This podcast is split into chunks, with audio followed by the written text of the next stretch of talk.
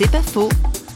Le développement personnel a contribué à faire renouer le médiateur Étienne Séguier avec la foi de son enfance. J'ai reçu une éducation chrétienne de, de, la part de mes parents, mais euh, curieusement, le développement personnel m'a aidé à retrouver un petit peu le sens de tout ça.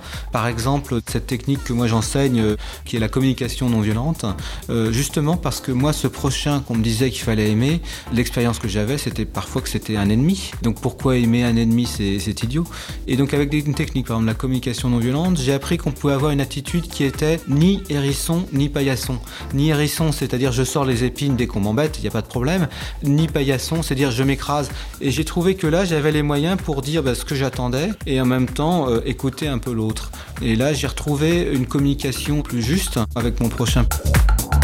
C'est pas faux, vous a été proposé par parole.fm.